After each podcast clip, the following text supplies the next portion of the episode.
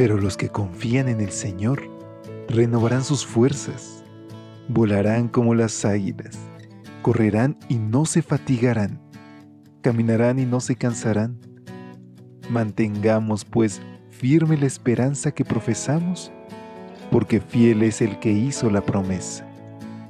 Bienvenidos a esta serie de devocionales para adultos. Yo estoy contigo. Promesas bíblicas para vivir confiado.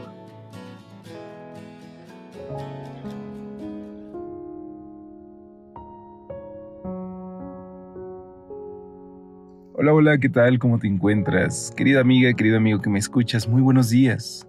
Gracias por estar con nosotros en una edición más de este, tu espacio de lecturas devocionales para adultos. En este viernes 5 de mayo, hoy tengo el privilegio de poder extenderte una calurosa bienvenida a nombre de todo el equipo de Evangelike, expresándote el deseo de que pronto podamos conocernos. Tal vez no será físicamente aquí, pero seguramente, si nos ponemos en las manos de Dios y aceptamos la sangre de Cristo Jesús por nosotros, podemos reunirnos en el cielo, en aquellas mansiones que está preparando para aquellos que le aman. Y es así que te extiendo una calurosa bienvenida y te pido que me acompañes a nuestra reflexión que lleva como título, Te pondré por luz de las naciones. Isaías 42.6 nos dice, Yo Jehová, te he llamado en justicia y te sostendré por la mano, te guardaré y te pondré por pacto al pueblo, por luz de las naciones.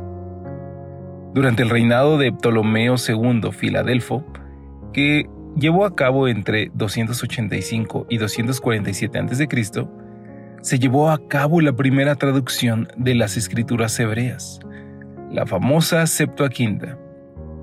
El trabajo fue hecho en Alejandría, Egipto, por 70 o quizás 72 eruditos, especialistas tanto en hebreo como en cultura helenística. Cuenta Filón que estos sabios, huyendo del bullicio y la inmoralidad de la ciudad, se retiraron a la isla del Faro, lugar donde se encontraba el icónico Faro de Alejandría, una de las siete maravillas del mundo antiguo. La Septuaginta, obra de estos eruditos, fue elogiada tanto por la comunidad judía como por la comunidad gentil, y tuvo una gran aceptación a tal punto que Filón escribió, todos los años tiene lugar una celebración y una general reunión en la isla de Faro, rumbo a la cual atraviesan el mar no solo judíos, sino también muchísimos otros, para honrar el lugar donde por primera vez se encendió la claridad de esta traducción y para dar gracias a Dios por este viejo y siempre renovado beneficio. Dos elementos de esta cita llaman la atención. En primer lugar, saber que la gente se reunía cada año para celebrar que podían leer el Antiguo Testamento en su propio idioma, el griego. Poder leer la palabra divina sin traductores suscitaba gozo en aquella gente. El profeta Jeremías le dijo al Señor, Tu palabra me fue por gozo y por alegría de mi corazón. ¿Estamos nosotros sintiendo esa alegría que produce tener la oportunidad de leer las escrituras en nuestra lengua materna? En segundo lugar, Filón compara el trabajo de los traductores con el faro, al decir que por primera vez se encendió la claridad de esta traducción.